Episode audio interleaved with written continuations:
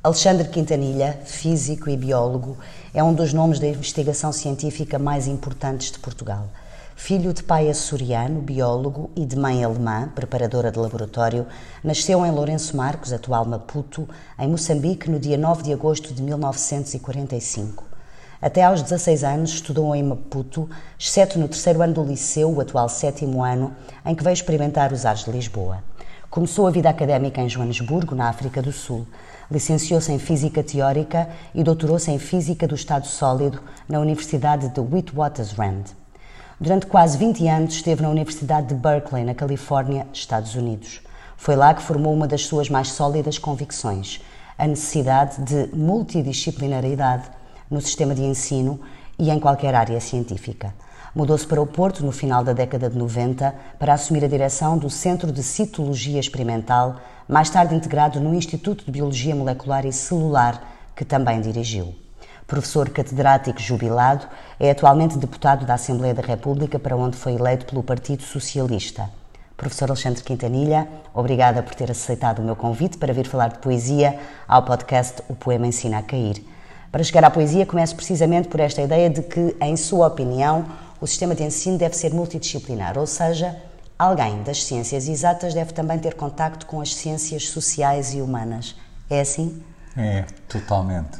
Quer dizer, acho que eu, eu acho que os, os, os, desafios que nós enfrentamos atualmente são de tal maneira complexos. Hum, por exemplo, as alterações climáticas vão ter efeitos sobre a agricultura, vão ter efeitos sobre a saúde, vão ter efeitos sobre um, as desigualdades, vão ter efeitos sobre as migrações, vão ter efeitos sobre as, eh, as populações que vivem ao pé uh, dos oceanos e, ou que vivem em ilhas pequenas.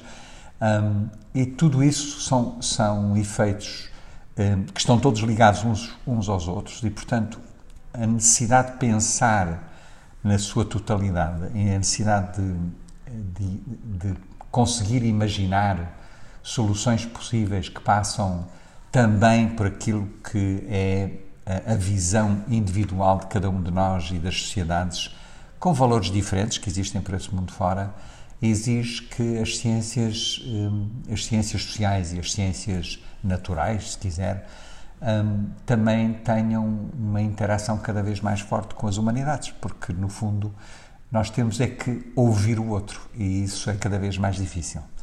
Nós, eh, muitas vezes, eh, transformamos o outro num, num objeto estranho. Eh, o outro é tudo aquilo que a gente não percebe, aquilo que em vez do outro ser aquilo que é mais fascinante, precisamente porque a gente não conhece e, portanto, pode descobrir áreas diferentes de si próprio no outro que a gente muitas vezes consegue fazer através da literatura.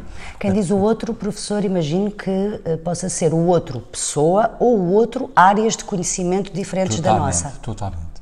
Aliás, eu, eh, eu tive uma. Se calhar também penso isto, porque eu tive, tive a oportunidade, consegui, o que não é muito fácil na maior parte das universidades. Eu, quando, quando acabei o segundo ano na faculdade, resolvi fazer o terceiro ano não em física, matemática, matemática aplicada, que era o que eu estava a, a estudar, mas fiz um ano inteiro de alemão, francês e filosofia. E depois voltei para. E eu, olhando para trás, acho que isto era uma recomendação que eu faria a toda a gente. Quer dizer, eu acho que todas as pessoas deviam, quando estão numa faculdade, pegar no ano inteiro e ir fazê-la noutra faculdade, da, da mesma universidade ou de outra os Erasmus permitem isso, e ainda bem, eu acho que é das coisas mais interessantes, é dos instrumentos mais interessantes que a Europa desenvolveu, uh, o Erasmus e as Marie Curie, um, e, e, acho que isso devia ser estendido um, a todos, todas as áreas do conhecimento, as pessoas poderem ir fazer uh, um ano, ou, ou fazer vários semestres, se quiser, noutra faculdade, num domínio completamente diferente. Quer dizer, não é não é ir fazer outra cadeira, se está a estudar física, não é ir fazer outra cadeira de física noutra universidade, é ir fazer uma cadeira, sei lá, de desenho, de o que quiser, jardinagem, uh, uh, cadeiras de arquitetura, cadeiras de, de, de das mais variadas áreas. Uh, porque isso também abre, abre horizontes. A pessoa conhece pessoas diferentes, os seus colegas são diferentes, conhece, conhece pessoas com que se dá muito diferentes e, e conhece também mestres, uh, professores, alguns não são todos estimulantes, mas pode ter a sorte de conhecer alguém que também o faça estimular. Eu, a minha grande sorte foi que eu tive um professor de alemão um, que, que me fez uh, descobrir uma parte significativa da literatura alemã através de dois grandes autores, é? do Goethe e do Celan, que foram uh, muito diferentes, de períodos muito diferentes, com, com visões do mundo também muito diferentes, mas eu não, nunca mais me esqueço de ler, um, para além dos Faustos, uh, dos três Faustos que o Goethe escreveu, também as, uh, as, as, como é que se chamava? As, as, as, ai, as relações afetivas de, de Verwandtschaft, não sei como é que se traduz para português, as, as, as relações eletivas, ou não sei qual é Porque o Porque o professor leu em alemão, não é? Um, ou então, uh, o, ele tem dois livros que se chamam uh, os, o, o, Andar pelo Mundo do Willem Meister.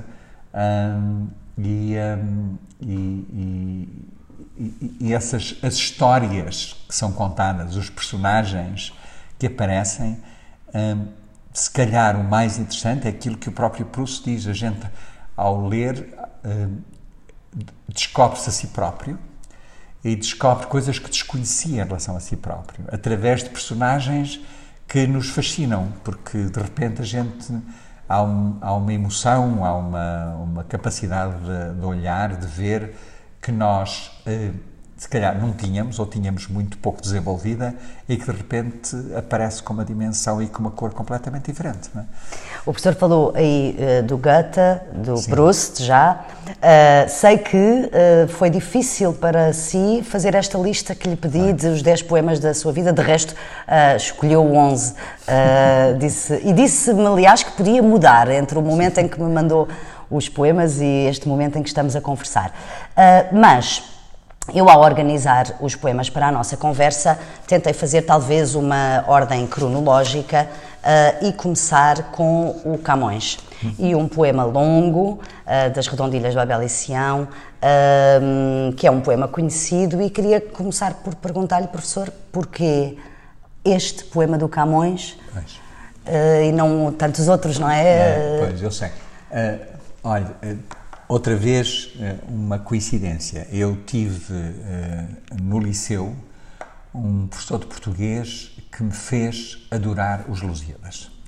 O que é uma coisa estranha, porque a maior parte das pessoas acha que os. Ou não é a maior parte das pessoas, os Lusíadas às vezes é, é apresentado como uma forma da gente estudar a gramática e a forma como, como se dividem as orações e, e, e como há muita mitologia também, a pessoa aprende imenso sobre essas questões.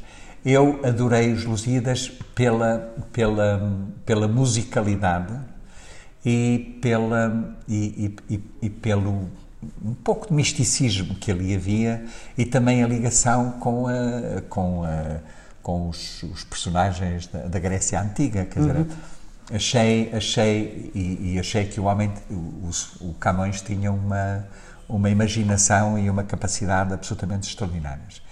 Uh, eu não, eu não li este, este, este poema uh, no, no, na, escola. No, na escola, mas em casa uh, nós tínhamos um volume das líricas de Camões.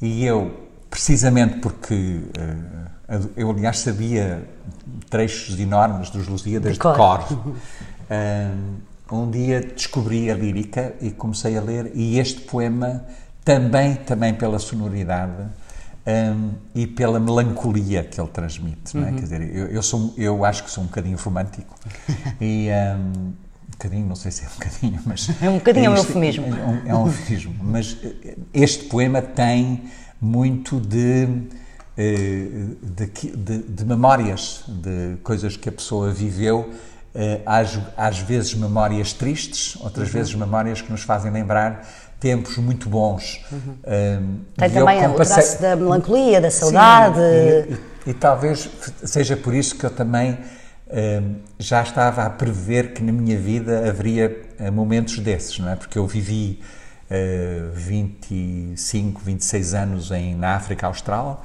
depois vivi 20 e tal anos na Califórnia, agora estou há 20 e tal anos em, em Portugal e de cada vez que há uma mudança há muitas coisas que a gente perde, não é? Uh, afasta-se dos amigos, da, daquilo que é comum, daquilo que é íntimo e vai para outro sítio e ficam memórias muito poderosas, não é? E portanto, se calhar isto já era uma, uma previsão de que seriam um bocadinho as sensações que eu viria a ter mais tarde eh, na, na, na na minha forma de, de estar. Que... Ainda não sei quando é que vou passar os próximos 20 anos. que se confirmam, portanto, essas sensações confirmam-se hoje, sim, nos dias de hoje. Há um... e, são, e, há, e, são sensações muito. Algumas delas são é, uma grande melancolia, parecem tristes, mas são ao mesmo tempo confortantes. A gente poder falar uh, de, dessas memórias, uh, memórias importantes na nossa vida. É?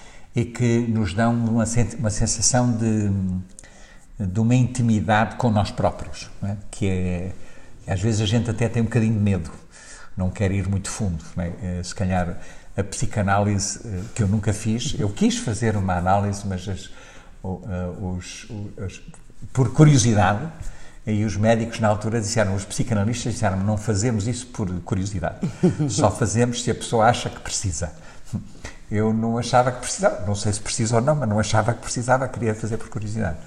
E, e esse, esse, esse, o perceber onde é que onde é que estão as coisas que ainda estão eh, eh, um bocadinho nebulosas dentro de nós próprios eh, faz parte daquilo que é a descoberta do, do eu. Se bem que eu não acredito num eu que está ali para a gente descobrir. Eu acho que o eu constrói-se. É?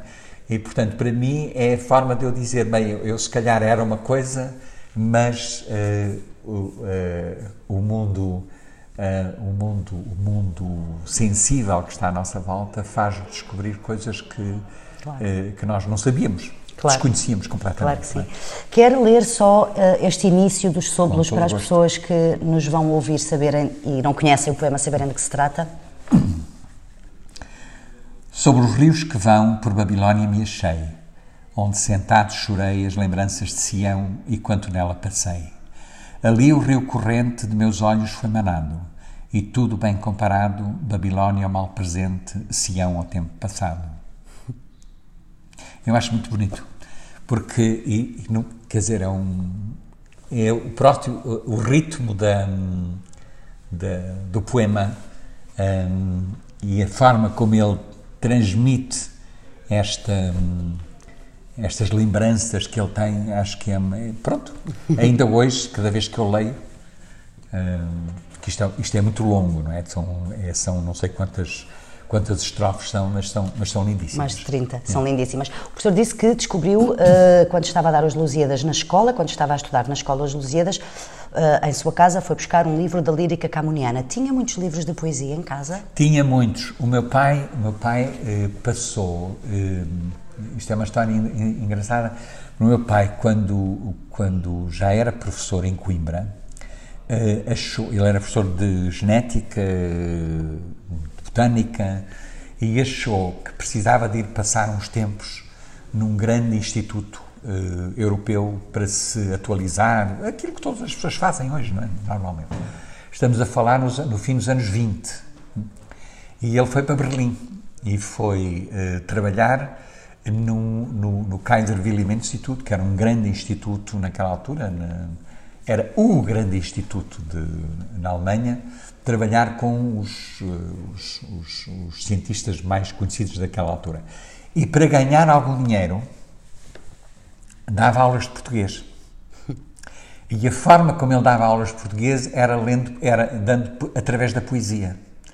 Ele atraía o interesse das pessoas pelo português através da poesia. E, portanto, quando, quando eu nasci, eu lembro-me desde os anos mais, eh, as minhas memórias mais antigas, eh, eram duas coisas. Era o meu pai a ler-me poemas, uh, dos mais diversos, e ir levar-me para a praia à noite para me explicar as constelações do hemisfério sul.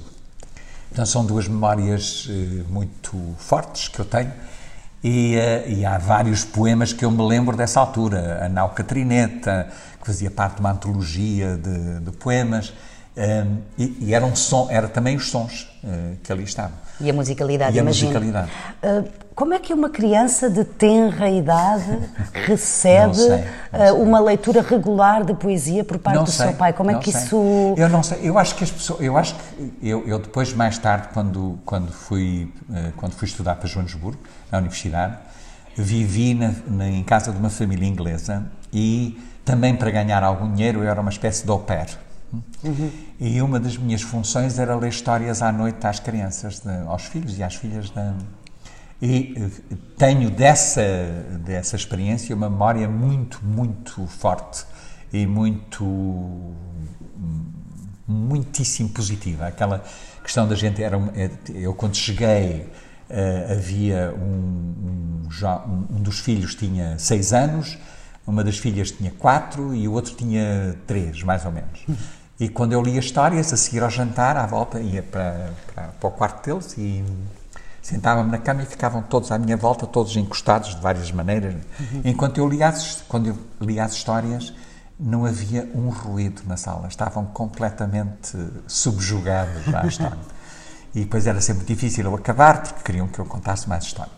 E eu acho que nós, quando somos muito miúdos, uh, tudo o que é novo uh, tudo o que a gente desconhece uh, é pronto é atraente é, quer dizer desperta a nossa curiosidade uh, porque as histórias e a poesia tem ou a poesia também tem uma história.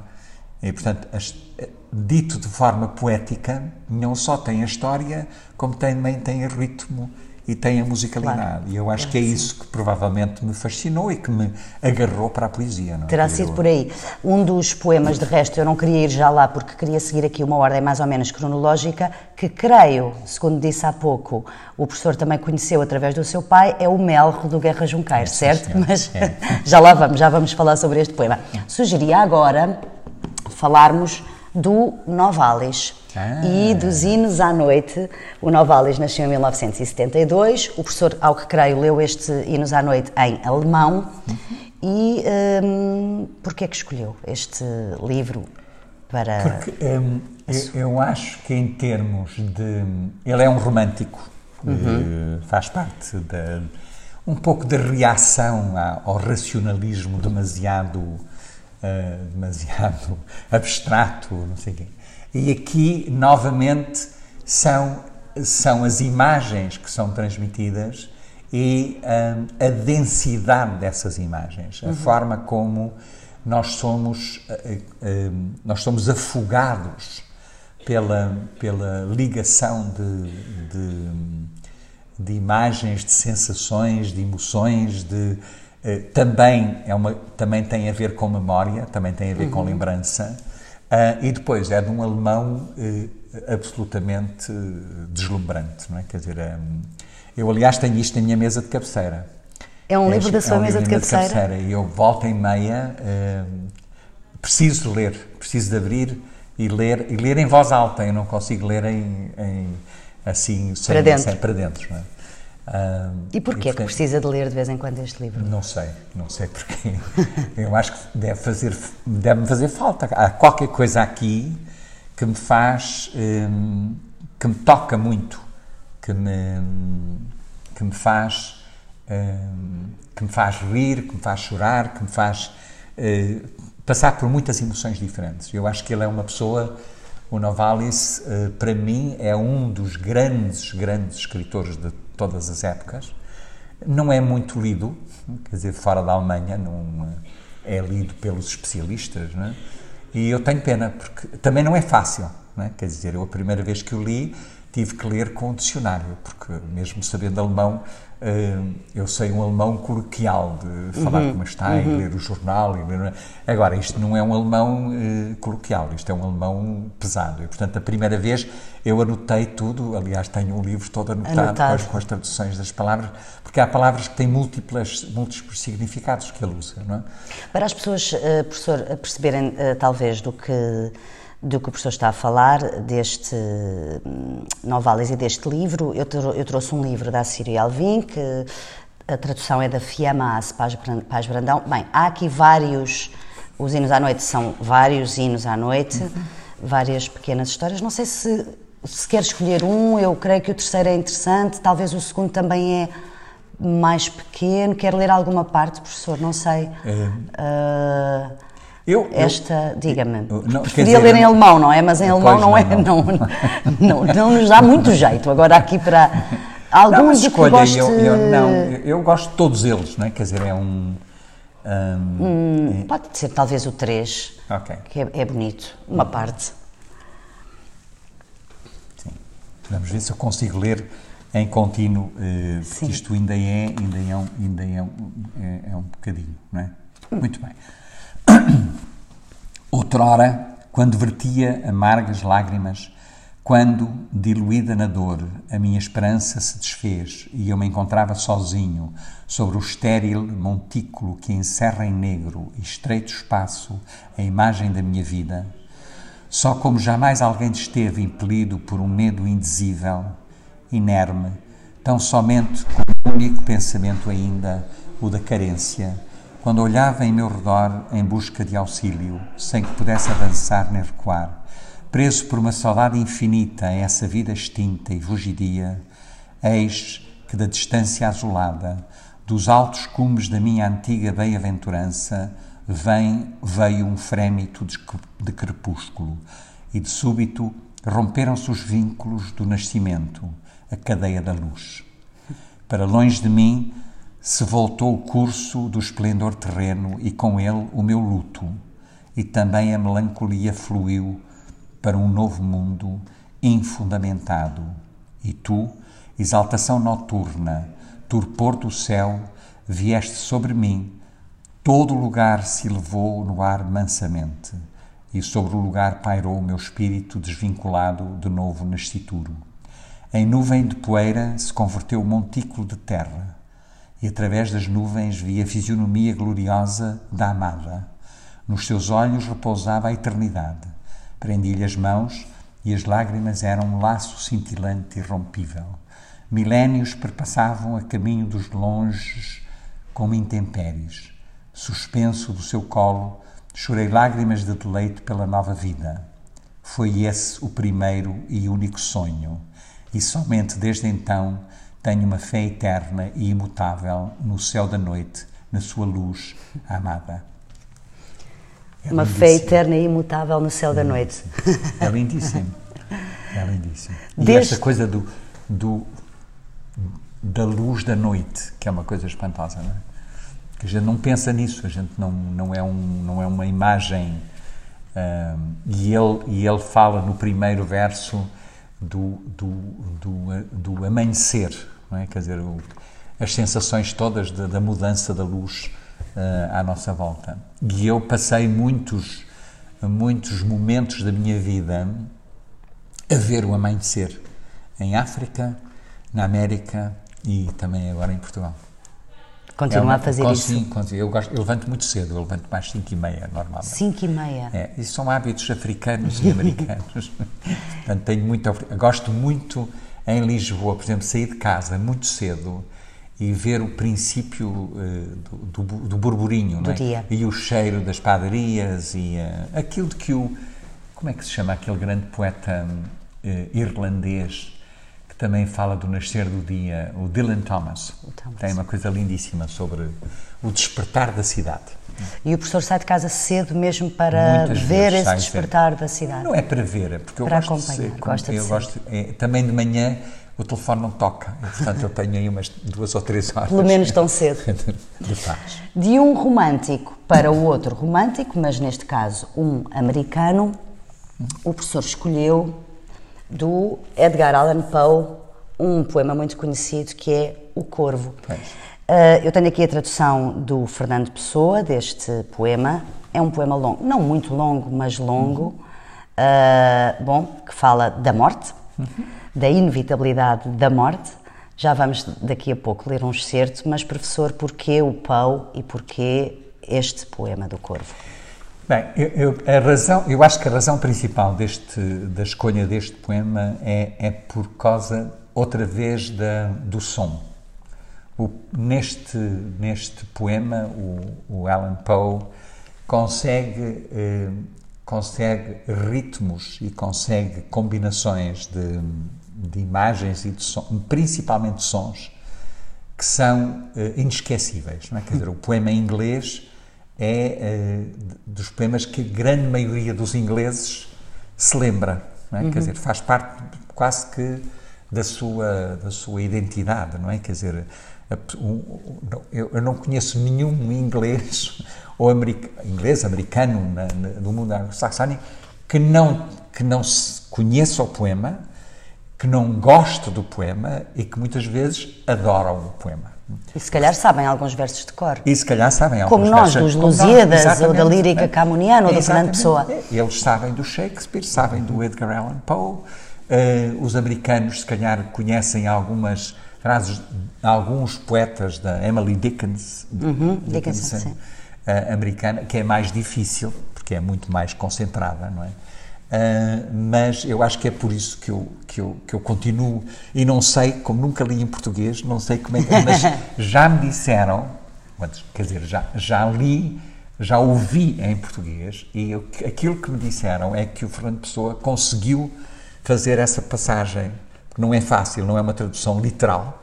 É uma tradução que mantém esse ritmo das, eh, dos sons. Para quem não conhece o poema, professor, trata-se de uma visita de um pássaro durante a noite, que é um corvo, é. e que tem todo um simbolismo associado, porque sim, não sim. é simplesmente um pássaro, é um pássaro que representa sim, uh, o final e a morte. Não sei se uh, uh, podemos talvez ler este início e depois o final. o que é que acha, professor? Um... Pois, eu como, como nunca li em português, em português vamos ver se eu consigo. Não é? Hum, numa meia-noite agreste, quando eu lia, lento e triste, vagos, curiosos tomos de ciências ancestrais, e já quase adormecia, ouvi o que parecia o som de alguém que batia levemente a meus umbrais. Uma visita, eu disse, está batendo a meus umbrais. É só isto e nada mais? Ah, que bem disso me lembro, era no frio dezembro, e o fogo, morrendo negro, urdia sombras desiguais. Como eu queria a madrugada, toda a noite aos livros dada, para esquecer em vão a amada, hoje entre hostes celestiais. Essa cujo nome sabem as hostes celestiais, mas sem nome aqui jamais. É muito bonito. É muito bonito, é? Muito, é muito bonito. bonito. É. Depois vai por aí fora, o corvo fala, fala. com o, o, o o poeta, o, o eu poético, e depois, pronto, termina com uma ideia, uh, se quiser ler, professor. Está bem, está bem. a partir daqui? Talvez. E o corvo, na noite infinda, está ainda, está ainda no alvo busto de Atena, que há por sobre os meus umbrais.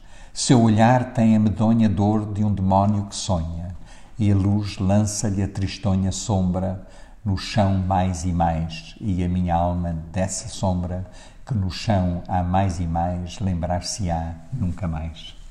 É muito bonito, é muito bonito. É muito bonito. É, sim, senhora. Um, o professor leu este poema e outros em inglês, imagino que a sua escolha seguinte, que é o Mallarmé, tenha lido em, em francês. francês. É, é, é, mais fácil, porque o francês era a nossa segunda língua. Sim. Quando eu andava no liceu, o francês era a nossa segunda língua. Nós tínhamos cinco anos de francês e em, e em minha casa, felizmente, havia uma grande biblioteca. Um, o meu pai não era um apreciador de Mallarmé. Um, ele ele era um apreciador de, de, de, de, de outros escritores, do Roger Martin Dugard, do Romain Rolland, hum, era, e eu também gostava, mas Mallarmé a mim tocou-me muito. Uhum. Há algumas coisas dele mais tarde que são incompreensíveis, não é? Quer dizer, são mais para o final. Mais para o final da vida dele são, são acho que são uh, formas dele fazer um bocadinho o que o Joyce também queria fazer com o Finnegan's Wake, que era explorar um bocadinho a língua. E eu esses confesso que não percebo, nem consigo apreciar. Agora, nos, alguns poemas deles pequeninos acho que têm imagens absolutamente extraordinárias. Nomeadamente este que o professor escolheu, que é o Apparition, Aparição.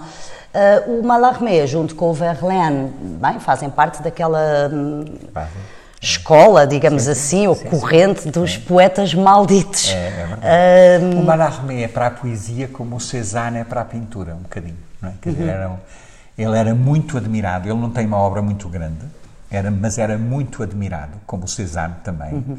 pelos pintores, e também não tem uma obra muito grande. O Cézanne, eram, eu acho que eram um bocadinho puristas, uh, é isso considero, mas não é por isso que eu gosto que eu gosto dele. Tem a particularidade uh, curiosa no nosso alinhamento de poemas de uh, ter ido viver uh, para fora, para a Inglaterra, para estudar inglês, creio que para a Inglaterra, não sei se Inglaterra ou Estados Unidos, depois regressa à França, dá aulas de inglês, precisamente, consegue ganhar dinheiro assim e traduziu o Edgar Allan Poe é, para francês. É o Mallarmé, o que, é, o que é, curioso. Uh, então, este Mostra poema. que até não tenho mau gosto. Diga!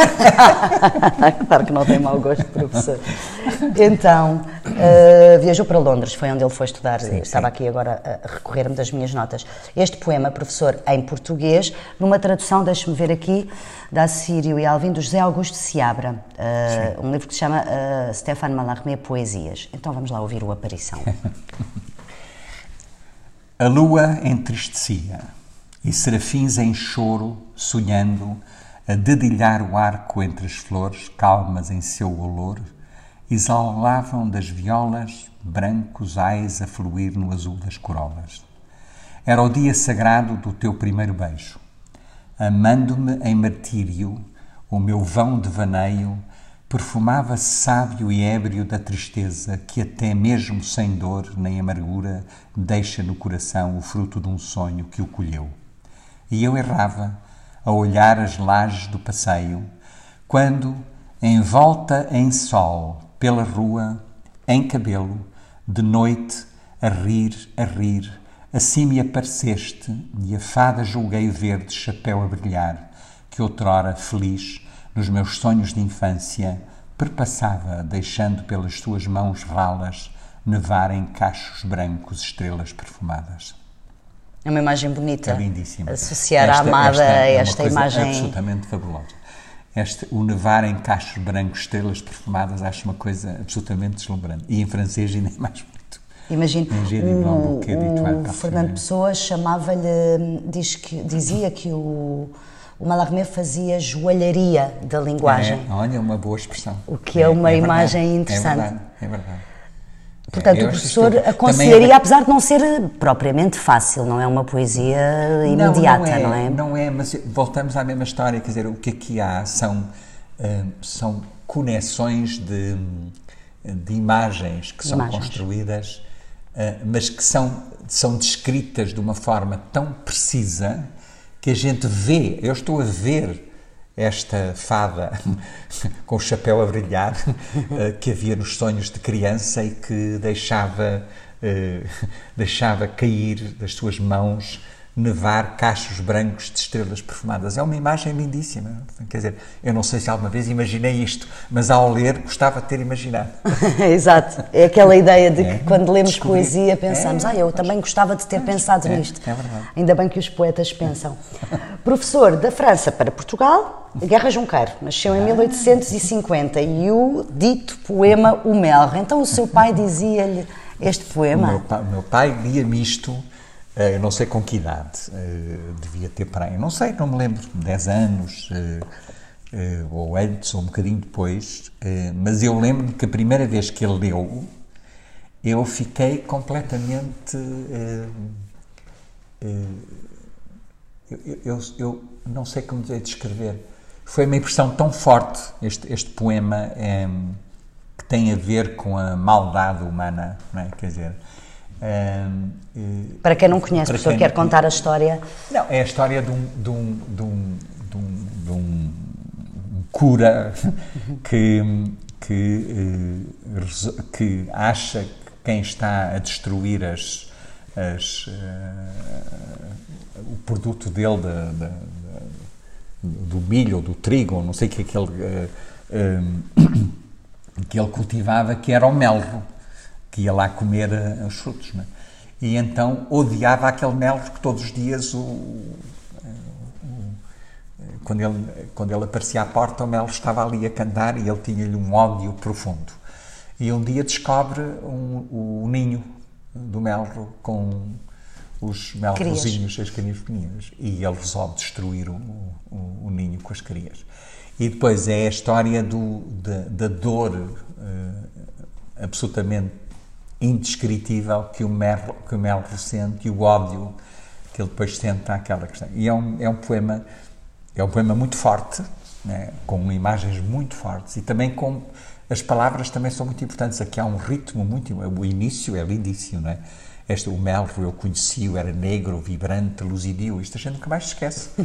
Este, este, início nunca ninguém esquece. Eu nunca mais me esqueci deste início. É? Um, e, e, e é, um, é um poema uh, que, como eu lhe digo, eu, eu devo, devo, ter ouvido isto pela primeira vez aos 10 anos. Nunca mais E esqueceu. ainda hoje é um poema que, quando eu leio, me faz. Uh, fico com a pele arrepiada, não é? Deixa-me ler um bocadinho então. O melro, eu conheci-o, era negro, vibrante, luzidio, madrugador, jovial. Logo de manhã cedo começava a soltar, dentro do arvoredo, verdadeiras risadas de cristal. E assim que o padre cura abria a porta, que dá para o passal, repicando umas finas ironias, o melro, dentro da horta, dizia-lhe: Bons dias, e o velho padre cura não gostava daquelas cortesias. o professor está a rir. É uma delícia, é uma delícia. Porque ainda por cima é muito. É, é, não é complicado, é simples. Pois não, pois não. Isto qualquer criança percebe, não é? Portanto, isto é. Uh... O cura era um velho conservado, malicioso, alegre, prazenteiro. Não tinha pombas brancas no telhado, nem rosas no canteiro. Andava às lebres pelo monte, a pé, livre de reumatismos, graças a Deus e graças a Noé.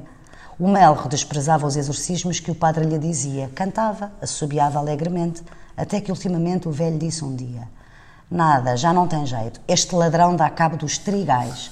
Qual seria a razão por que Deus fez os melros e os pardais? Qual seria a razão por que Deus fez os melros e os pardais? Então, vamos andar para a frente porque o poema de facto é longo e uh, tentar chegar aqui ao fim. Remorso eterno, eterno. O Mel, ao ver a próxima. A mim explicaram que este poema é um poema anticlerical. Anticlerical, muito forte, sim. Muito forte, sim. acho eu as referências que vêm sobre tinha. ele sim, sim, são nesse, sim, vão nesse pois, sentido. Pois. Mas o professor não teve essa percepção, não, não, é? Não, Quando não, era... era miúdo, não era isso que eu percebia. O que percebeu é que as pessoas podem ser más. É, é, é isso. É isso. É. E percebeu com este poema. Sim, exato. Mas não tinha percebido antes, ou não tinha não, de uma maneira tão se clara. Calhar, se calhar tinha percebido, não me lembro já há tanto tempo, mas isto aqui uh, passa a um texto que descreve como é que a pessoa pode ser má com falta de conhecimento. Porque isto, no fundo, é, é, ele, ele desconhecia uh, a importância da, da, sustentabilidade do ecossistema que precisa de tudo para funcionar. Não é? Portanto, ele tinha aquela coisa na cabeça que eram os melros e os pardais que destruíam as suas culturas e, portanto, queria vingar-se uh, do processo. Portanto, uhum. é no mesmo uma crítica, uma falta de conhecimento, uma falta de cultura, uma falta de de, de, de, tentar perceber um, em, também tem a questão da, vida, não é? Quer dizer, um, o pôr a vida humana acima da vida dos outros seres, uh, que para quem, quem é crente são todos seres criados por, por uma entidade suprema, não é? Que, e, portanto, não se percebe muito bem como é que isto é possível, uhum. mas é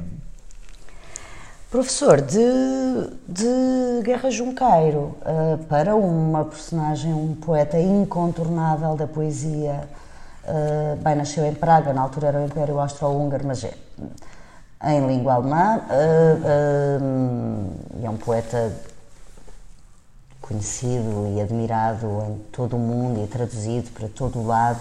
Vamos falar das elegias de Duino, que demoraram 10 anos a escrever. escrever Rainer Maria Rilke uh, começou a escrevê-las no castelo de Duino, perto de Trieste, e só as terminou 10 anos depois Na Suíça, Eu tem. não sabia isso, isso eu não sabia. Demorou Não 10 sabia. anos a escrever. Uh, Não, com uma interrupção longa. demorou, escreveu o Urfausto primeiro, depois escreveu o Fausto I e para acabar o Fausto II levou para aí 20 e tal anos. Também não, nunca estava satisfeito é? com a Margarida. Ele não sabia muito bem como é que ia fazer a Margarida. O que é que ia fazer a Margarida? Estas elegias de Duino têm uns primeiros versos que são ahm, ahm, muito, muito, muito conhecidos e muito citados e muito bonitos. Talvez, professor, ah, já falamos do Rilke, mas talvez aqui da primeira elegia, estes primeiros, estes primeiros versos, o que acha? Bem. Para recordarmos às pessoas. Ok. Eh, leio até onde, mais ou menos? Hum, O que acha, professor? Não sei. Ah, Aqui. Até aqui, ok. Sim. Talvez. Sim. Isto é a primeira elegia, não é? Quem, se eu gritasse, me ouviria dentre as ordens dos anjos? E mesmo que um me apertasse de repente contra o coração, eu morreria da sua existência mais forte, pois o belo não é senão o começo do terrível, que nós mal podemos ainda suportar, e admiramo-lo tanto porque impassível desdenha destruir-nos. Todo anjo é terrível. É maravilhoso. É maravilhoso, é maravilhoso. e volta a ser, há aqui a descoberta de um, daquilo, que é, daquilo que é mais poderoso também é mais destrutivo. Quer dizer, aliás, como o desconhecido. O desconhecido fascina-nos e assusta-nos. E, portanto, e às vezes, quando eu eh, acho que é quando me assusta que eu fico mais hum, Desperto. mais desperto. É. O o fascínio, se calhar o, o, o- o assustar é muito parecido com, o- com o fascínio, é? o fascínio do, do, do medo, do, do receio, da, precisamente daquilo que é que está que está escuro, que ainda não se ainda não se, Compreende. ainda não se compreende no processo. E também por isso mesmo é se calhar mais eh, mais sedutor, não é? Quer dizer, a gente Para alguns. pelo menos tentar Sim, eh, sim. tentar ver se consegue eh, perceber Uhum. aquilo que que nos move, não é? Porque é Uhum. que a gente, porque é que a gente fez certas escolhas, porque é que não fez outras, porque é que ah, olhar para trás é às vezes mais fácil, não é? Para o futuro a gente nunca sabe. Eu, eu confesso que fui sempre muito ah, ah, eu e acho que continuo a ser eu muito muito atraído por por conhecimento novo eh, e por áreas eh, que eu não que nunca me tinham passado pela pela cabeça é? Ah, há, há, tudo aquilo que é que são as ciências é, Isto, isto pode parecer também um bocadinho hum, snob e se calhar é, não é? Quer dizer, eu acho que a razão pela qual eu estudei física foi porque era aquela disciplina em que eu tinha piores notas no liceu. No liceu não mas era muito bom aluno, não é? Não, era bom aluno. Eh, Nos últimos anos estudei muito, mas a física também era aquela que era mais hum, mais misteriosa, não é? Quer dizer, não se pode esquecer que o século XX é o século da teoria da relatividade, das teorias quânticas, tudo muito difícil de perceber, não é? Quer dizer, não, nada daquilo é óbvio, nada daquilo é, é intuitivo, aliás, é, é contra-intuitivo. E eu sempre, ah, sempre fui muito atraído pelo contra-intuitivo. Tive sempre muitas dúvidas sobre aquilo que é óbvio, aquilo que as pessoas O acham. senhor não é gosta de certezas absolutas, não é? não, não, aliás, não, é, quer dizer, acho que, é- acho que é uma estupidez, essas certezas absolutas. acho, acho que é mesmo uma falta de conhecimento, não é? Portanto, e tenho, e tenho volto, eu tenho, eu tenho, eh, tenho algum medo das, eh, do conhecimento que, que estimula as, eh, as certezas absolutas. Porque eu acho que em todos os domínios do conhecimento, eh, à medida que nós vamos, à medida que vamos avançando no, na, na idade, no, no, eh, no planeta, eh, há coisas novas que a gente descobre que não conhecia antes e que, e que necessitam eh, de uma tentativa de tentar. eh, Nós gostamos de também criar eh, narrativas uhum. que sejam eh, que sejam inteligíveis, não é? E claro. que a gente ache que se calhar há, há, um caminho no meio desta narrativa para, para continuarmos. É? Uhum. Porque eu acho que na, na, na, na, eu costumo dizer muitas vezes que no, no a condição mais, mais, que eu mais admiro nos seres vivos, porque acho que em todos existe, é a curiosidade. Os cães são muito curiosos, todos os animais são curiosos e nós também. E depois, eh, para responder às perguntas, temos, imaginamos respostas. Não é? E essas respostas às vezes chamam-se hipóteses, outras vezes chamam-se narrativas, outras vezes chamam-se histórias, outras vezes chamam-se mitos. São tudo tentativas de a gente explicar aquilo que não conhece. Não? E depois leva muito tempo a mostrar que aquilo está certo ou não. E às vezes não está. E às vezes não está.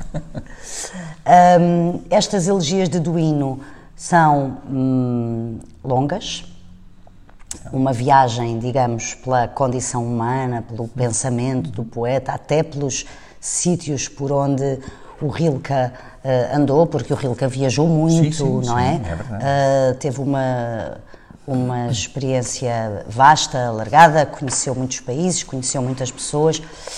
Um, e se calhar, professor, porque já vamos aqui com algum tempo, deixa, ficamos. Este, este livro que eu trouxe um, tem uma tradução do Paulo Quintela, é da, da, da ASA, e tem os, os, poemas, as elegias de Duino e os sonetos de Orfeu. Então ficamos com este uh, verso: Quem, se eu gritasse, me ouviria dentre as ordens dos anjos? Com esta pergunta, primeira pergunta da primeira elegia do eu, Dilca para. Diga. Eu conheci o Paulo Quintela. Ah, conheci o Paulo o Quintela. O Paulo Quintela era casado com uma alemã como o meu pai também, e eles eram amigos. E uma vez que passei por Coimbra, quando era muito jovem, eh, conheci o Paulo Quintela.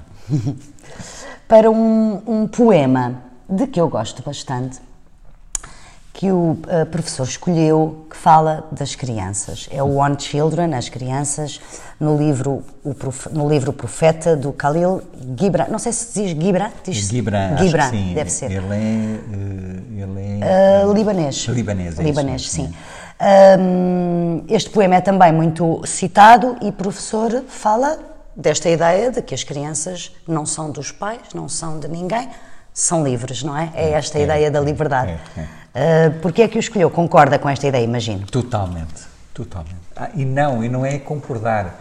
Eu acho que isto foi o que os meus pais me ensinaram. Porque eles acho que me trataram assim.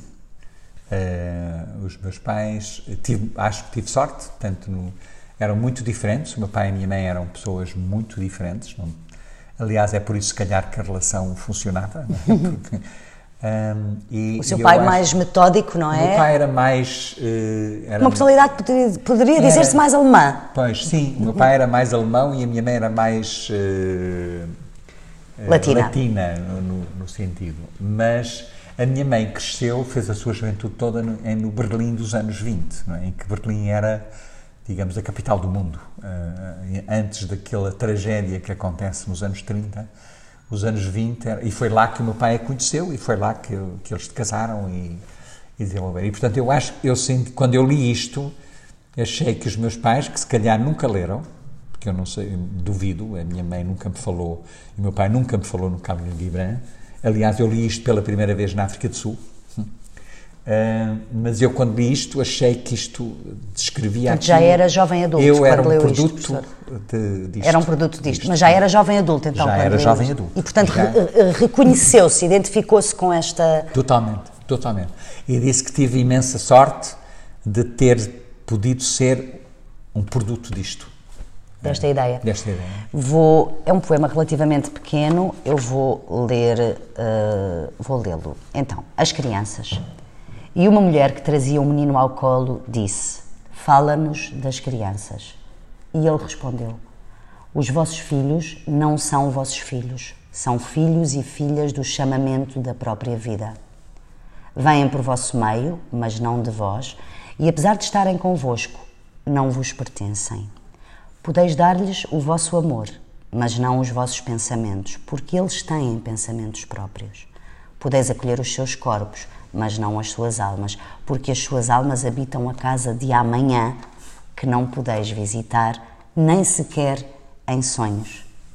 Podeis esforçar-vos por ser como eles, mas não tenteis fazê-los como vós, porque a vida não vai para trás, nem se detém com o ontem.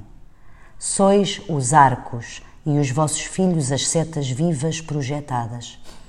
O arqueiro vê o alvo no caminho do infinito e retesa-vos com o seu poder para que as setas possam voar depressa para longe. Que a vossa atenção na mão do arqueiro seja de alegria, porque assim como ele gosta da seta que voa, também gosta do arco que fica. Está emocionado, professor?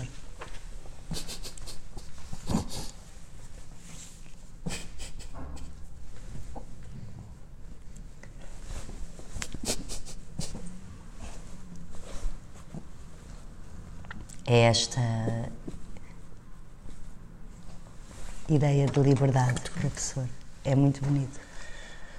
É sim, senhora. Ok. Podemos prosseguir? Podemos continuar. O professor emociona-se. Sim, sim, ainda bem. Tive a oportunidade de ler isso, que, e ainda bem, claro que sim, ainda bem. Mas ainda bom. Foi você a ler e não eu. obrigada, professora, obrigada. Um, Agora vamos para um poeta também muito conhecido, uh, americano, do Missouri, T.S. Eliot, que depois acabou, foi Prémio Nobel da Literatura, e o professor escolheu um poema longo uh, chamado Quarta-feira de Cinzas, Ash Wednesday. É, é, uh, que tem de resto muitas partes, há muitos versos deste poema que são muito conhecidos e citados a miúdo, é, não é? Uhum. Separadamente. Uh, modernista, dramaturgo, crítico, literário. Uh, Mudou-se para a Inglaterra em 1914, ele nasceu em 88 e tornou-se cidadão britânico em 1927. O, este, este, poema é o primeiro grande poema dele depois de ser convertido ao anglicanismo e há até quem lhe chame como o poema da conversão. É verdade. É assim, não é, professor? É, é. é, é e porquê é que o escolheu? Uh, não sei.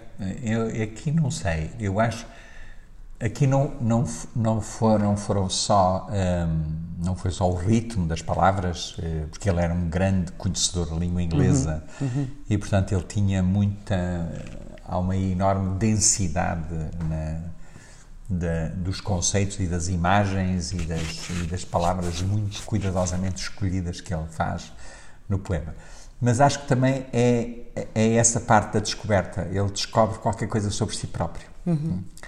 Não, na mim, eh, não, não é um. Eu não, me, eu não, eu não, não tive uma, uma educação religiosa, portanto não sou crente. Eu ia perguntar-lhe uh, isso. Não, não sou. É crente. Uh, não. Se a conversão, como neste poema, não lhe aconteceu assim, nada, professor? Nada, não. não. Eu acho que houve outras conversões em mim uh, em que eu descobri coisas sobre, sobre o mundo, sobre mim próprio, mas não, não uh, eu nunca tive a necessidade de. Eu gosto do mistério, mas acho que o mistério só por si já é fascinante, não preciso lhe dar nome nenhum. Uh, acho que dar um nome ao mistério não ajuda a perceber o mistério. Uh, o mistério só por si chega. Quer dizer, o, e as sensações, eu acho que já tive experiências, entre aspas, não, também não quero ser arrogante, uh, uh, místicas ou semi-místicas, em que de, certa altura tenho uma enorme alegria que me leva às lágrimas sem eu perceber porquê, uh, necessariamente. Mas para mim a necessidade de, de, de, de dar um nome àquilo que eu não consigo explicar não me, não me esclarece mais, não me ajuda mais. Não é? Quer dizer, se eu não consigo explicar, não consigo explicar.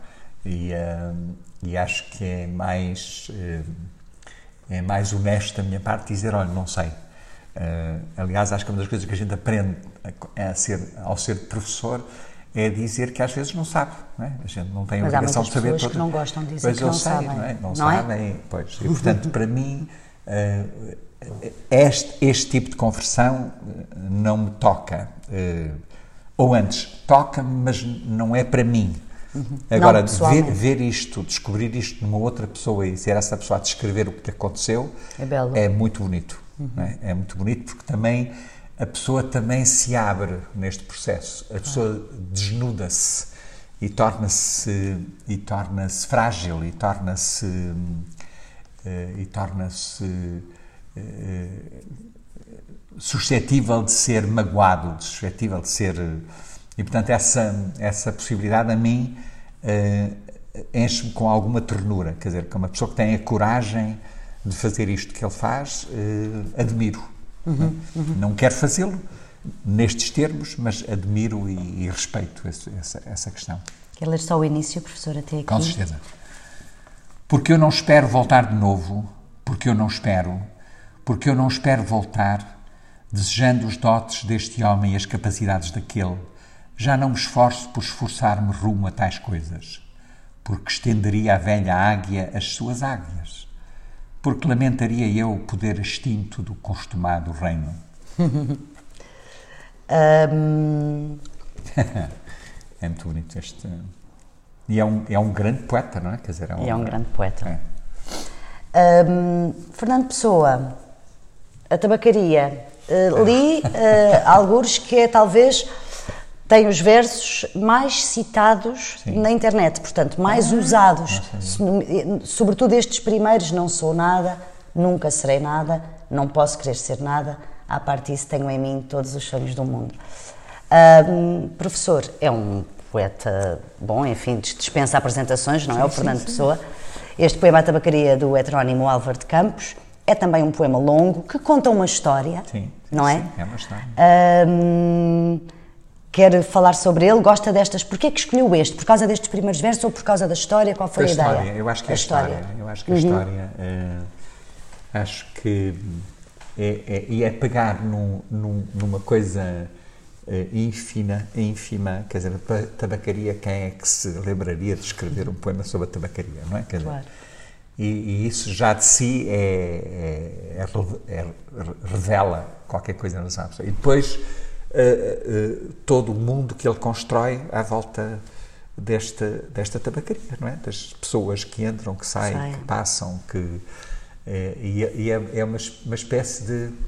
É, eu falei há bocadinho do Dylan Thomas e o acordar em Dublin.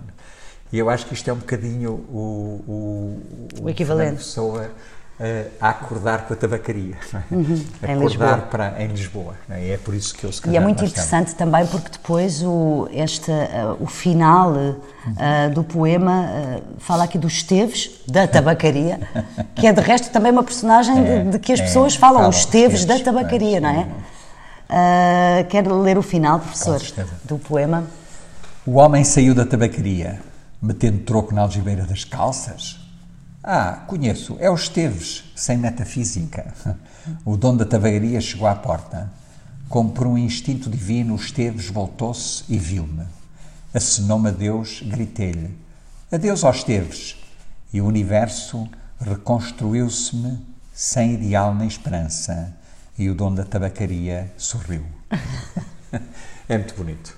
É muito bonito. Gosta do Fernando Acho Pessoa, imagino, muito, professor. Eh, este é o seu heterónimo favorito? Não, é, não, ou... não eu, há, um, há um outro.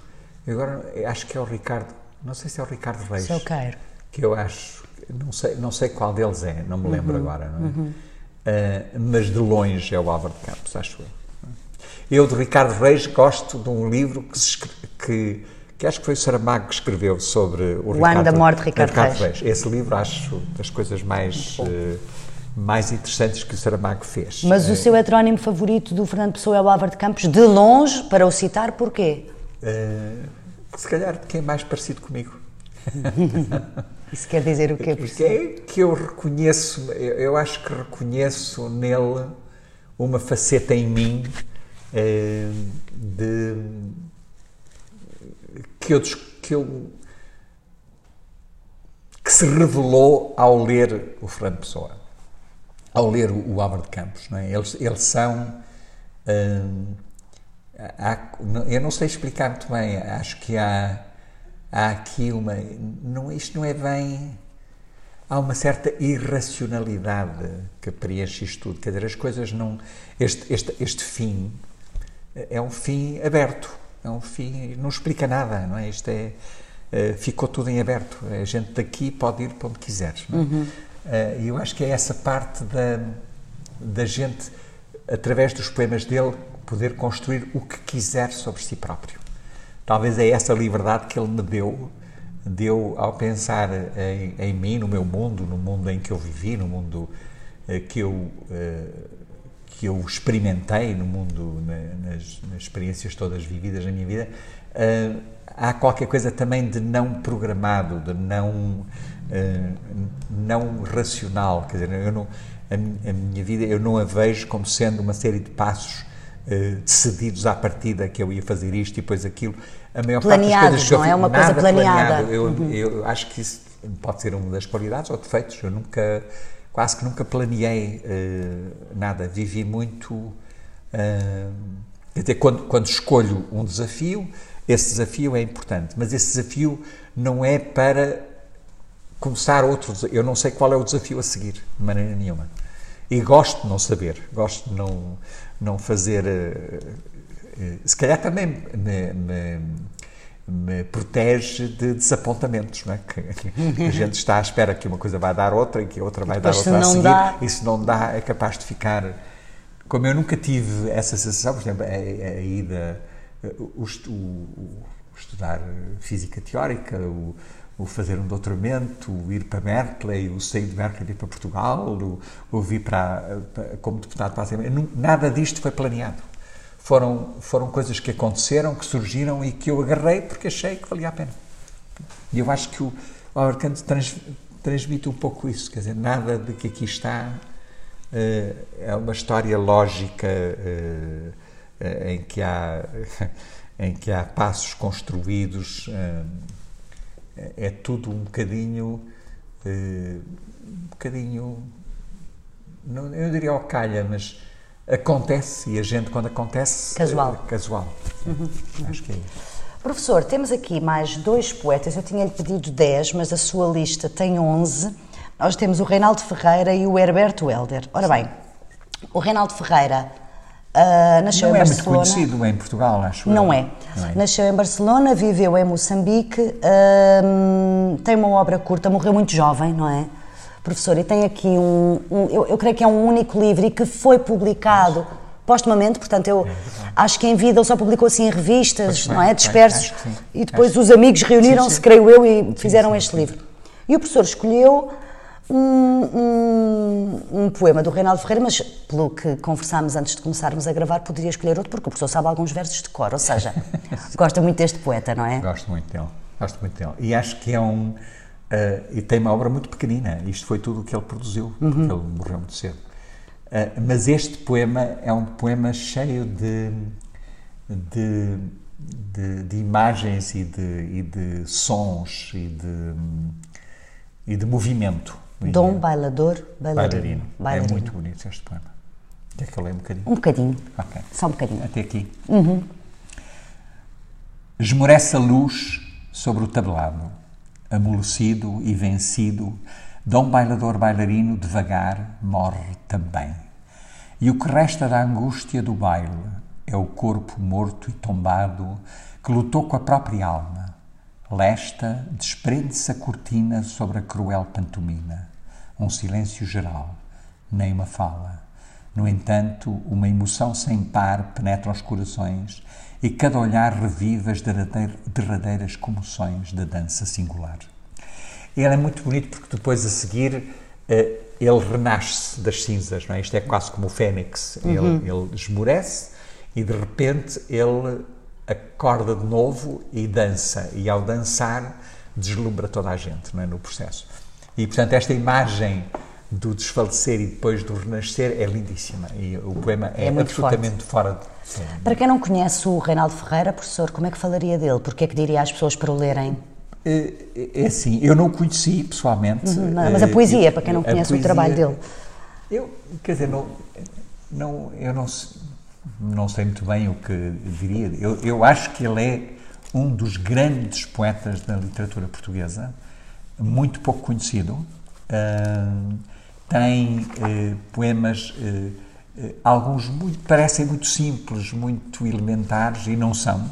Uhum. Um, e uh, é de um indivíduo uh, também a parte que mais me fascina, se calhar, não é mais fascina, mas é um indivíduo que também nunca, nunca se definiu.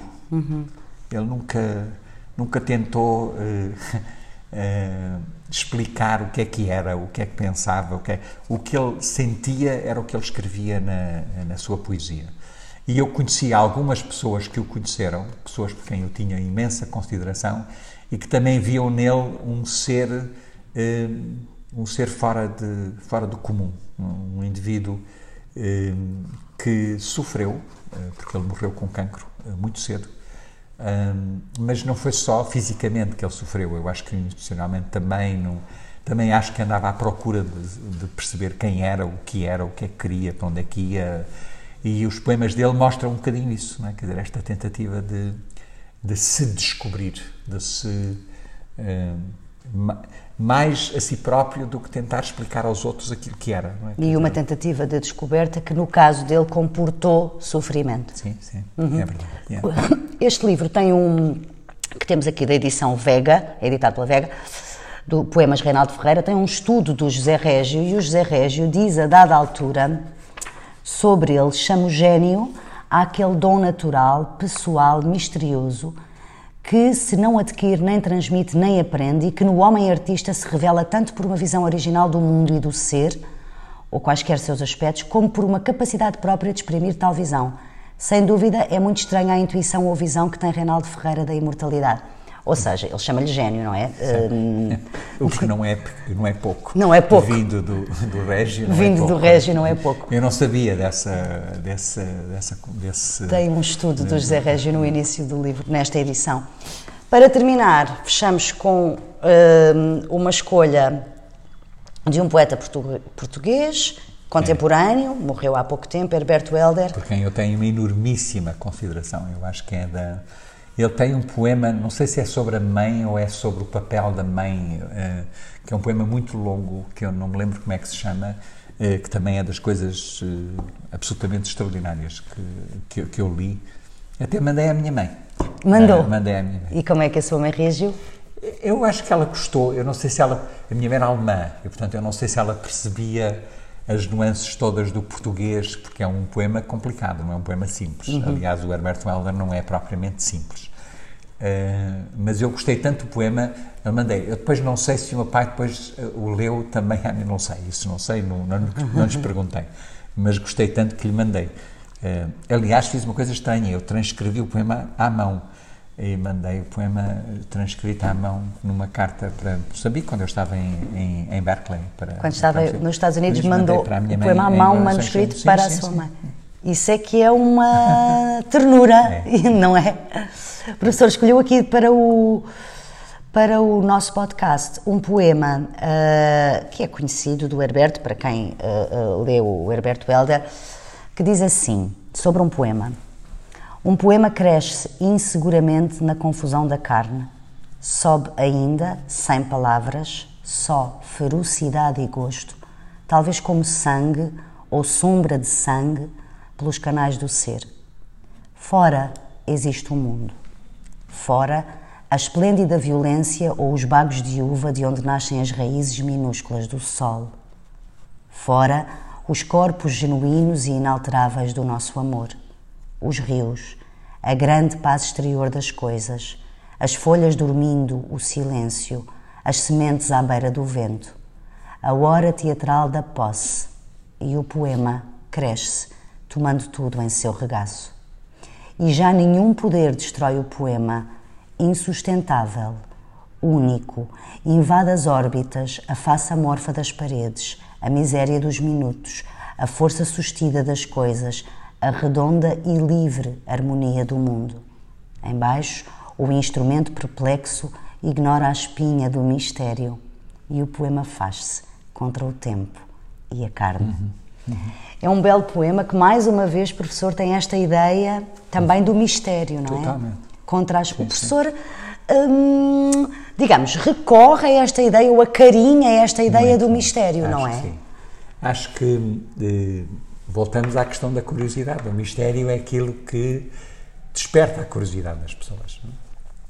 E acho que é, uma, é um diálogo, não é? porque a curiosidade depois também uh, faz aparecerem outros mistérios. Não é? O mistério estimula a curiosidade e depois, através da curiosidade, a gente começa a imaginar o, as coisas mais variadas. E isso é muito e, importante. E isso é fundamental, aliás, para, para, para construir a democracia, se quiser. Hum. porque a democracia constrói-se com visões diferentes uh, que nós temos e com soluções e propostas de soluções diferentes. Aqui, o que, eu, o que eu gosto muito nisto é que ele dá a ideia de que o, há, há qualquer coisa de misterioso também na forma como uma ideia nasce. A gente não sabe como é que ela nasce, não é? Como é que nasce um, uma ideia nova, como é que há, como é que se revela qualquer coisa, não é? E, e, e voltamos à mesma história. Há quem ache que isto uh, tem a ver com alguma alguma inspiração uhum. uh, que possa vir de qualquer sítio. Uh, eu prefiro dizer que não sei de onde é que vem. Fico muito grato que isso aconteça. Acho que é provavelmente uma, uma das, das consequências da educação e da cultura é precisamente nós deixarmos de ser controladores daquilo que é que são as imagens que nos aparecem, que são as ideias que nos aparecem, que são as, as formas como nós relacionamos coisas umas com as outras. E voltamos à mesma história, quer dizer, eu acho que no, no, no, mundo, no mundo em que nós vivemos, a gente não faz a mais pequena ideia qual é o momento, qual é a pessoa, qual é o livro, qual é a obra de arte, qual é a cidade, qual é o jardim, qual é a comida, que de repente nos faz, uh, faz aparecer uma, uma um, um conceito novo, uma, uma ideia. Uma ideia completamente nova. Uh, há, há, há, eu ainda me lembro da, da, da, primeira vez que eu fui comer a um restaurante, supostamente de, um grande restaurante do Paul Bocuse, em Lyon. Né? E eu eh, não estava muito, eu não estava assim muito entusiasmado com a ideia. E, e, quando saí daquele jantar, eu foi a primeira vez na minha vida que eu disse eu não era capaz de fazer nenhum daqueles pratos. Né? Eu gosto de cozinhar. Né? E achei, e finalmente percebi o que é. Finalmente dei à, à ideia da cozinha uma, uma, uma identidade que eu não tinha dado antes. Não é? Quer dizer, a gente gosta neste prato ou daquele, mas a ideia, a ideia de, que, de que, que aquilo que ali estava, a textura, os sabores, a mistura de sabores, que eu não era capaz de imaginar aquilo, foi a primeira vez que me aconteceu. Uhum. Uh, Portanto, o professor, uh, digamos, gosta da ideia de não conhecer ou desconhecer absolutamente o que é que faz chegar, uh, neste caso, uh, uma ideia, um conceito novo, portanto, de, de, de haver algum pois. mistério neste processo, digamos assim, uhum. de não saber. Eu acho que às vezes. Hum, e, e, às vezes até nem quero, uh, nem quero que o mistério uh, desapareça, porque o mistério é uma coisa também muito sedutora, não é? Dizer, eu lembro-me de quando eu li um, o, Proust, à la recherche, um, eu lembro que o primeiro livro eh, quase impediu que eu lesse o resto, porque a história da Odette e do Sr. Swan é uma chatice, não é? Eles nunca mais decidem, há, uma, há ali uma questão toda do, do, do ciúme, de, do, de provocar o outro e depois não ir. Eu achei aquilo tudo tão, tão infantil e adolescente que eu quase que não li o livro, não é? E quando acabou o primeiro volume, os outros, eu depois não queria acabar. Eu levei dois anos a ler. Né? Eu não queria. Atrasou de propósito. De, propósito. Eu lia devagarinho porque queria saborear uh, a linguagem, uh, as imagens, o, os pensamentos dele. Uh, e, portanto, eu, eu, não queria chegar ao fim. Esta queria ideia, manter o mistério, manter, dito por outras manter, palavras. Exatamente, totalmente. Esta hum, ideia de manter o mistério. E esta ideia de falar agora do, do Proust e da recherche do Proust uh, recorda-me uma conferência que o professor deu há relativamente pouco tempo na Fundação Carlos Gulbenkian, que eu tive a, a sorte de poder assistir, e onde o professor trouxe para a conferência algumas ideias uh, sobre o conhecimento e algumas ideias um,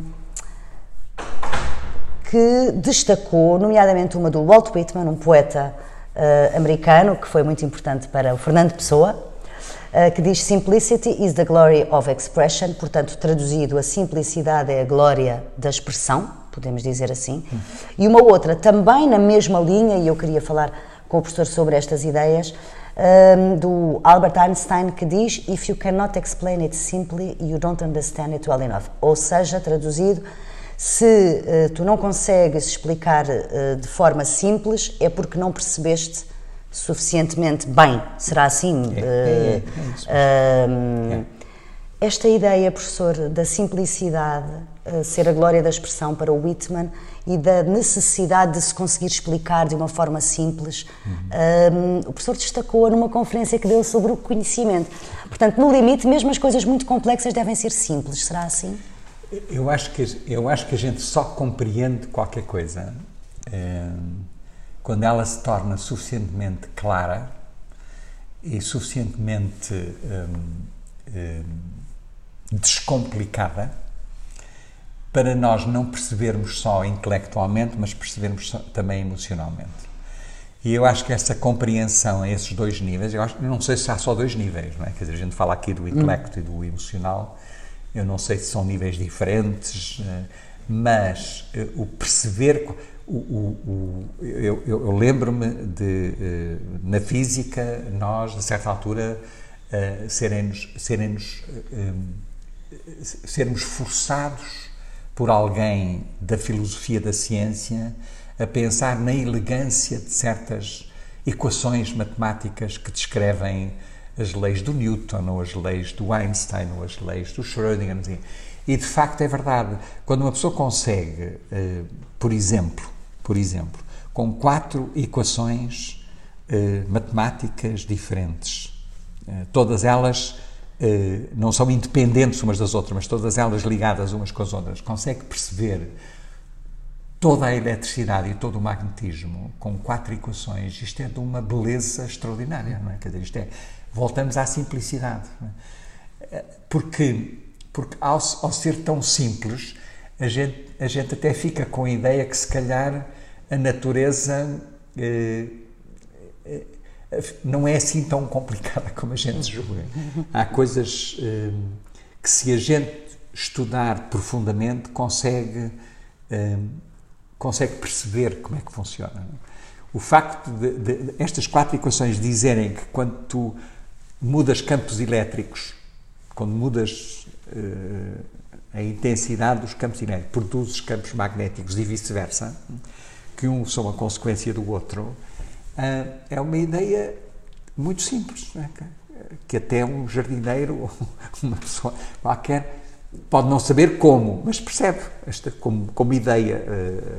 Ah, e, portanto, para mim, a simplicidade é, é, é, vamos lá ver, o, o Novalis não é simples, não é simples, mas as, as imagens que ele transmite e, um, e a ligação dessas imagens com a vivência dele e com as emoções que ele teve não são muito complicadas, não é? Quer dizer, a gente percebe que há ali um, que há ali qualquer coisa uh, que ele uh, de que ele precisa. Ele precisa, ele, tem necessidade de certas emoções para viver. E, e eu, eu, acho que um, quando uma pessoa consegue chegar a essa realização, uh, deu um passo muito importante na sua vida. Não é? Quer dizer, não ter medo de certas emoções, não ter uh, receio de, de, se fragilizar perante o outro, de se fragilizar, uh, de se abrir completamente. E isso não é fácil de fazer. É? nós vivemos numa sociedade eh, eu acho que em Portugal eh, isso se calhar ainda é mais, ainda é mais eh, forte porque Portugal teve 300 anos de Inquisição é? E depois teve um período muito instável de política entre a monarquia e a república e depois teve 50 anos de ditadura é? em que as pessoas, os portugueses não, não se abrem com muita facilidade, têm dificuldade em falar de coisas íntimas, é? quer dizer, Aliás, eu acho que tem dificuldade em separar a intimidade da sexualidade. Acho que é uma, é uma coisa. Não é só os portugueses aí, acho que toda a gente tem um pouco. Mas o que o Novalis permite é a gente perceber que há emoções fortíssimas dentro da intimidade eh, que podem não ter nada a ver com a sexualidade, ou não tem nada a ver com o poder, ou não tem nada a ver com o domínio da outra pessoa, tem a ver com uh, explorar, uh, explorar o nosso, o nosso mundo interior em áreas desconhecidas ainda e que e que nos revelam uh, uma parte de nós próprios que nós não desconhecíamos. Eu não sei se, eu até não tenho a certeza que seja revelar qualquer coisa, eu acho que constrói qualquer coisa que a gente não tinha ainda, não é? Porque o revelar dá a ideia que estava lá e que a gente não, uhum, não, uhum. não sabia que estava lá. Eu acho que às vezes é assim, mas outras vezes constrói uh, domínios novos uh, que não, que não, que não, não, não, nunca nos tinha passado pela cabeça que pudéssemos construir. Não é? Professor, temos de terminar, mas não resisto a fazer-lhe aqui uma pergunta. Já Sim. alguma vez escreveu poesia? Já escrevi, já. Eu escrevi, mas muito mais. eu acho que andava na universidade e, e, fui. Um, e tinha um amigo que era poeta uh, e que me desafiou para fazer uma coisa muito engraçada. Ele escreveu um livro, um, um livro que é agora adotado nas escolas sul-africanas, sobre textos, os textos originais de europeus sobre a África do Sul. E um deles é, obviamente, o Adamastor, é? Do, uhum, claro, a claro. primeira chegada claro de sim, europeus, não sei o quê. E ele pediu-me para eu traduzir esse para inglês. Não, é? não usar a tradução clássica, não é para poesia, mas é para texto. E, portanto, esse meu texto, não fui eu que escrevi, não tem nada a ver com escrever poesia, mas esse meu texto faz parte de um livro adotado em todas as escolas na África do Sul. Que interessante. É uma glória. É uma glória. é uma glória para mim. A poesia que eu escrevi foi sempre muito, muito fraquinha. Acho, eu nem me lembro, quer dizer, nem sei se guardei.